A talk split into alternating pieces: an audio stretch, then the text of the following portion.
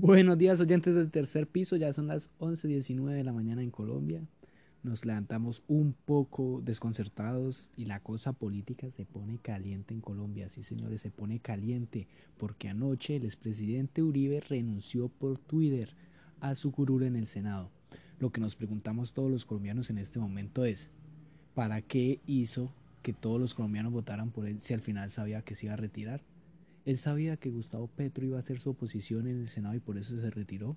Es culpable de todo lo que lo acusan, de falsos testigos y esto, y por eso se ha retirado. Hay muchas versiones que se encuentran en todos lados. Otros acusan que tal vez quiere que su proceso pase a la fiscalía donde no pasará mayores. Otros hablan de que pues gracias a que postuló a Iván Duque y lo coronó como presidente, ahora tiene una inmunidad y que no va a ser judicializado de la manera correcta.